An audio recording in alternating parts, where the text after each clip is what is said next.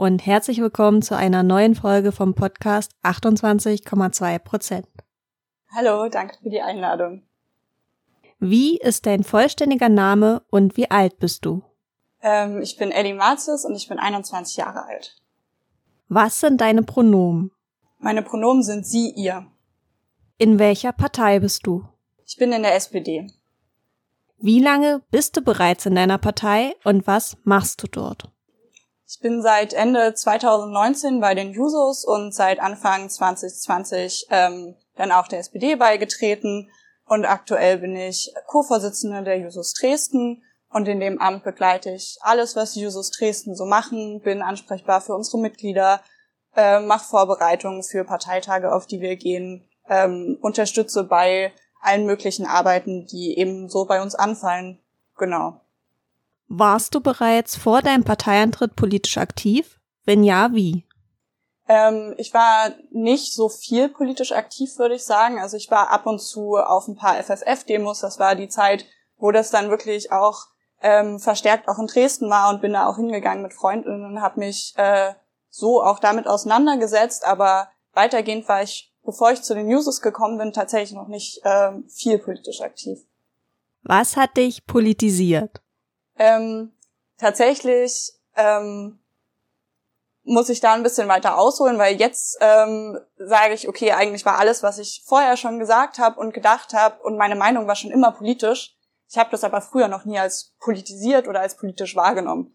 Also meine Familie ist sehr unpolitisch, was das angeht. Das heißt, wir haben relativ selten über tagesaktuelle Themen gesprochen, über politische Themen. Aber in der Schule hatte ich dann beispielsweise eine AG, die hieß Jugend debattiert. Das heißt, dort kriegst du halt auch politische Fragen gestellt, musst dich dann pro und contra darauf vorbereiten und kriegst am Tag der Debatte deine Position zugewürfelt. Und ich hatte aber von mir aus heraus schon immer eine Position und eine Meinung und auch so einen Grundgedanken, den ich jetzt auf jeden Fall als politisch auch betiteln würde. Ähm, bin dann aber erst durch meine Arbeit auch bei den Users und mein Engagement dort richtig politisiert worden, auch mit dem Gedanken, ach, das ist alles politisch und wenn mich was ärgert, habe ich hier eine Möglichkeit, was anzugreifen. Und ich würde sagen, so ist ein langer Prozess. Jetzt würde ich sagen, ich war schon immer politisch, aber richtig politisiert und auch dieses, diese Wahrnehmung dort äh, gestärkt haben die Users mich tatsächlich. Was hält deiner Meinung nach nicht männliche Personen davon ab, sich parteipolitisch zu engagieren? Ähm, das ist eine spannende Frage. Ich, ich beschäftige mich ja auch immer regelmäßig damit, ähm, dadurch, dass ich irgendwie diesen Jugendverband habe, wo wir auch immer noch viele äh, männlich gelesene Personen haben. Es, es werden auch immer mehr Finterpersonen, das freut mich, aber ich glaube, so grundsätzlich sind es so ähm, männliche Machtstrukturen auf jeden Fall, auch männliche Netzwerke, die einfach schon bestehen. Also als ich bei den Newses angefangen habe, war, waren wir auch noch sehr viel mehr Männer und ähm, da bist du halt in den Raum reingekommen. Damals hatten wir noch so ein, so ein kleines äh, Parteibüro im Keller und dann kommst du an und da stehen so drei Männer mit einem Bier da.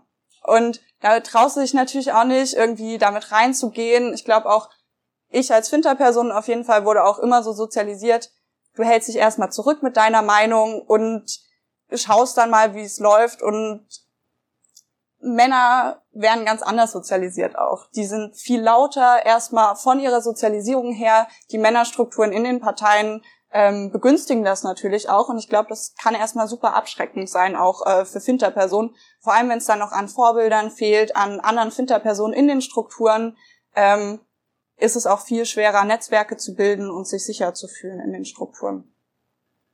Warum engagierst du dich ausgerechnet in deiner Partei? Ähm, ich bin da so ein bisschen reingewachsen, zugegebenermaßen. Also eine Schulfreundin hat mich damals mit zu den Users genommen und es war aber für mich nie eine Frage, ob ich da wieder weggehe, weil ich habe ja schon gesagt, ich habe das früher gar nicht alles so als politisch wahrgenommen, aber an dem Punkt, wo ich dort war, hatte ich halt Leute, mit denen ich über das reden konnte, was mich beschäftigt hat, die mich da auch richtig abgeholt haben einfach. Also ich bin in Debatten reingegangen und plötzlich habe ich gehört, ganz viele andere Leute da haben meine Meinung und meine Grundsätze ähm, und warum ich jetzt auch noch da bin, so ich reflektiere das auch regelmäßig. Ich habe auch Probleme mit meiner Partei, aber so den Grundsatz von wir wollen eine sozial gerechte äh, Welt schaffen, in der alle mitgenommen werden, auch wenn es um Klimathemen zum Beispiel gibt, geht, das sozial gerecht zu machen und so. Ähm, das sind Themen, die mich auch sehr beschäftigen, weil irgendwie für mich steht der Mensch im Mittelpunkt und ich möchte da wirklich eine Gleichstellung intersektional auch schaffen. Und deswegen ist es bei mir die SPD dann auch geblieben. Was sind deine persönlichen politischen Kernthemen? Genau, ich habe das ja gerade schon so ein bisschen aufgemacht. Ähm, Umwelt- und Klimaschutz ist mir super wichtig, auch dass die äh, Perspektiven von jungen Menschen gesehen werden.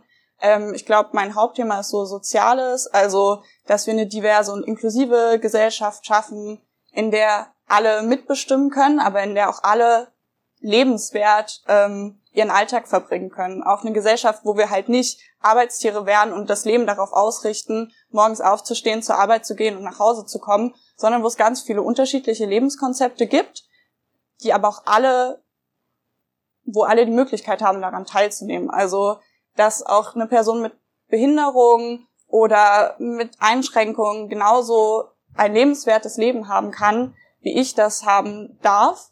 Ähm, das heißt, dass wir halt Barrierefreiheit schaffen oder so gut es geht eben auch ähm, barrierearme Räume haben und das Ganze halt inklusiv und divers gestalten und auch dort Gleichstellung natürlich schaffen. Also anderes Thema, Hauptthema von mir ist halt Feminismus. Das heißt, dass wir an dem Punkt auch eine Gleichstellung schaffen zwischen allen Gendern.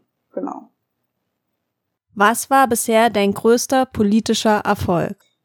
Ich finde es äh, schwierig, das auf einen Punkt ähm, irgendwie zu reduzieren. Ich würde es eher so als was betiteln, was ich habe begleiten dürfen, nämlich so ein langer Prozess, wie wir als Jusos Dresden gewachsen sind. Ich, ich würde sagen, das ist für mich ein Erfolg. Wir haben angefangen mit einem Sechs-Leute-Vorstand, als ich dort war. Ähm, und wir sind jetzt bei 14 Leuten im Vorstand. Ähm, wir sind eine super aktive Truppe auch geworden. Ähm, und das würde ich nicht als meinen alleinigen Erfolg ähm, bezeichnen, aber es ist auf jeden Fall ein Erfolg, den ich begleiten durfte und zudem vielleicht auch, was wir für Mitgliederstrukturen dort geschaffen haben, auch für Awareness-Strukturen. Das ist was, worauf ich unglaublich stolz bin auch an der Stelle. Was würdest du an deiner Partei gern ändern?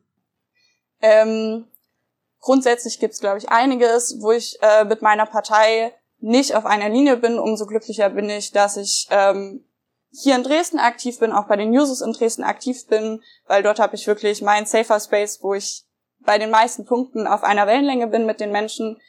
Wenn es jetzt ein Punkt wäre, den ich erstmal gerne ändern würde, wäre die Durchlässigkeit auch der Parteistrukturen ähm, bisschen zu verbessern. Das heißt, dass wir junge Menschen und auch Finterpersonen ähm, die Möglichkeit geben, besser in diese Parteistrukturen einzusteigen und auch mitzugestalten und mitzubestimmen. Was machst du, wenn du nicht in deiner Partei arbeitest? Ähm, gerade studiere ich und ich glaube, das ist auch das Einzige, was ich gerade noch neben meinem Parteiengagement mache. Ähm, ich studiere an der TU Dresden Informationssystemtechnik, also einen MINT-Studiengang, der noch männerlastiger ist als das Parteileben. Ähm, genau, aber das gibt mir auch sehr viel Erfüllung und das möchte ich auch auf jeden Fall ähm, noch fertig machen und auch dort noch sehr viel Zeit rein investieren neben meiner Parteiarbeit. Worauf bist du stolz? Ähm, ich bin stolz darauf, wie ich mich entwickelt habe, auch durch die Parteiarbeit, durch irgendwie die Personen, die ich habe kennenlernen dürfen. Ähm, ich habe super viel dazugelernt, also einerseits inhaltlich, aber auch was Fertigkeiten angeht. Also ich habe zum Beispiel gelernt, wie man Sharepics bastelt, also diese kleinen Kacheln, die wir auf Instagram posten. Ich habe gelernt, wie man Pressemitteilungen schreibt, wie man einen Antrag schreibt, einen politischen. Ähm, ich habe aber auch gelernt, wie man gut mit Menschen kommuniziert, wie man eine Moderation macht oder mal einen Vortrag hält. Das heißt, für mich persönlich bin ich sehr stolz darauf, was ich alles lernen durfte und mit wem ich das alles zusammen lernen äh, durfte, weil ich habe einfach super viele tolle Menschen auch kennenlernen dürfen in diesem ganzen Prozess. Hast du Vorbilder? Wenn ja, welche? Ähm, ich würde es gar nicht so doll an einzelnen Personen äh, festmachen, weil das wäre unfair den anderen Personen gegenüber. Ähm, ich habe einfach super viele tolle Finterpersonen kennengelernt in meinem Engagement und das sind meine Vorbilder geworden. Auch vorher schon in der Schulzeit, es waren tatsächlich vorrangig Finterpersonen, die halt diese Vorbilder für mich auch dargestellt haben. Und ich habe von allen so einzelne Kompetenzen mir irgendwie abgeschaut, auch gelernt. Es sind Freundschaften daraus entstanden und das sind irgendwie immer die besten Vorbilder auch für mich gewesen. Also Leute, mit denen ich irgendwie direkt in Kontakt stand, ähm, und mit denen ich mich auch einfach darüber austauschen konnte, was ich toll an ihnen finde, was ich auch vielleicht von ihnen lernen möchte. Ähm, genau, und das heißt, es ist einfach so eine Handvoll an tollen Finterpersonen in meinem Umkreis. Was ist für dich Feminismus? Ähm, für mich ist Feminismus intersektionaler Queerfeminismus. Das heißt, ähm, raus aus der Binarität erstmal. Ähm, es gibt eben nicht nur Männer und Frauen und es reicht nicht, das nur so zu betrachten. Ähm, auch am materialistischen Feminismus gibt es Analysen, die ich da teile, nämlich dass wir gerade in einem binär geprägten System leben. Das bedeutet für mich aber nicht, dass wir nicht intersektional denken müssen, also auch auf Überlagerung von Diskriminierungsformen achten müssen. Ähm, und Queerfeminismus eben, weil es mehr als zwei Gender gibt. So, das ist eine Tatsache.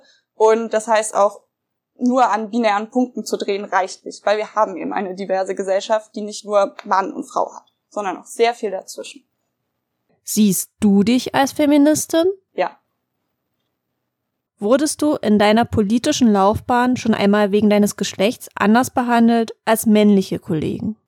Ähm, ich glaube, auch da gibt es eine Überlagerung. Erstens zwischen irgendwie, ich bin eine junge Person und ich bin eine Finterperson.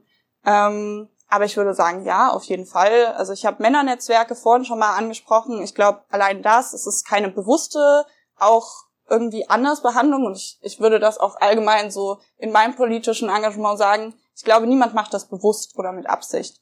Aber es gab schon immer wieder Punkte, wo man dann gemerkt hat, okay, hier wird gerade der Mann angesprochen und nicht ich, obwohl ich vielleicht inhaltlich zu dem Thema mehr gearbeitet habe und die Ansprechperson dazu wäre ähm, auch wenn man Pressearbeit macht oder ähnliches, dann ist es schon auffällig, welche Zitate mal in der Presse landen und welche nicht. Also ich bin ja in der Doppelspitze und da, da hat man ja eine Person, mit der man sich irgendwie noch mal ein bisschen besser vergleichen kann, die halt in der ähnlichen Position ist. Ähm, ich würde schon sagen, dass sich jetzt über den Prozess immer mehr Sachen auch rauskristallisiert haben, wo man gemerkt hat, so jetzt im Nachhinein auch, ist schon so. Also man schiebt das immer so, wenn das einzelne Sachen sind, auch ab und sagt, ja, ja, das war jetzt nicht böse gemeint oder er ist schon länger aktiv als ich, deswegen wurde er angefragt. Aber nach so einer gewissen Zeit ist es halt schade, weil wenn man auch nicht angefragt wird zu inhaltlichen Sachen, zu Pressearbeit und ähnlichen, hat man ja auch gar nicht die Möglichkeit darin so zu wachsen, wie das männliche Personen haben. Und ne, das ist schon wieder so eine strukturelle Diskriminierung, die wir eben auch im politischen Leben ständig haben. Welche Frage oder Floskel begegnet dir im politischen Kontext immer wieder, die du nicht mehr hören kannst?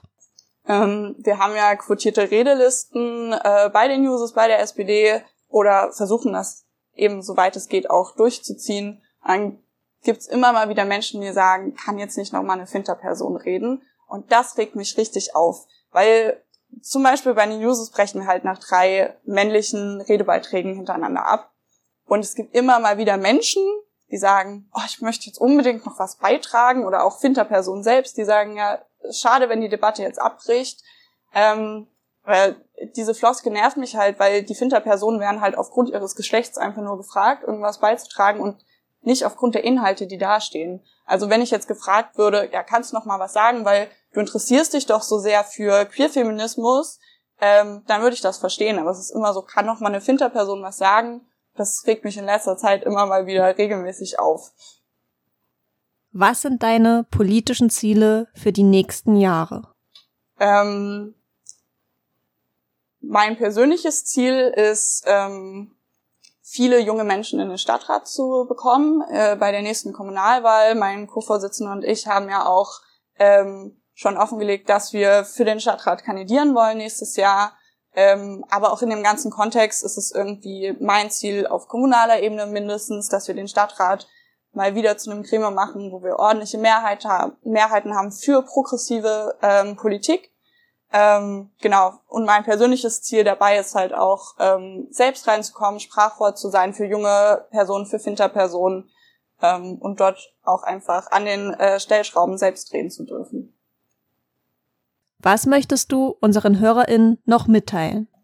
Ähm, engagiert euch in Parteien, gebt Parteien eure Ziele mit, eure Meinungen, selbst wenn ihr die Zeit dafür nicht habt. Es gibt super viele Möglichkeiten, eigene Ziele auch mit einzubringen. Abgeordnete freuen sich auch über Input und wirklich, meckern reicht nicht. Das ist ein Zitat, was ich ähm, immer wieder gerne wiederhole auch. Meckern reicht nicht, bringt euch ein und gebt eure Ziele weiter, weil nur so kommen wir dahin, dass alle Stimmen gehört werden, dass verschiedene Positionen gehört werden und dass wir eine gerechte Gesellschaft irgendwann schaffen können. Ja, dann vielen Dank. Danke dir.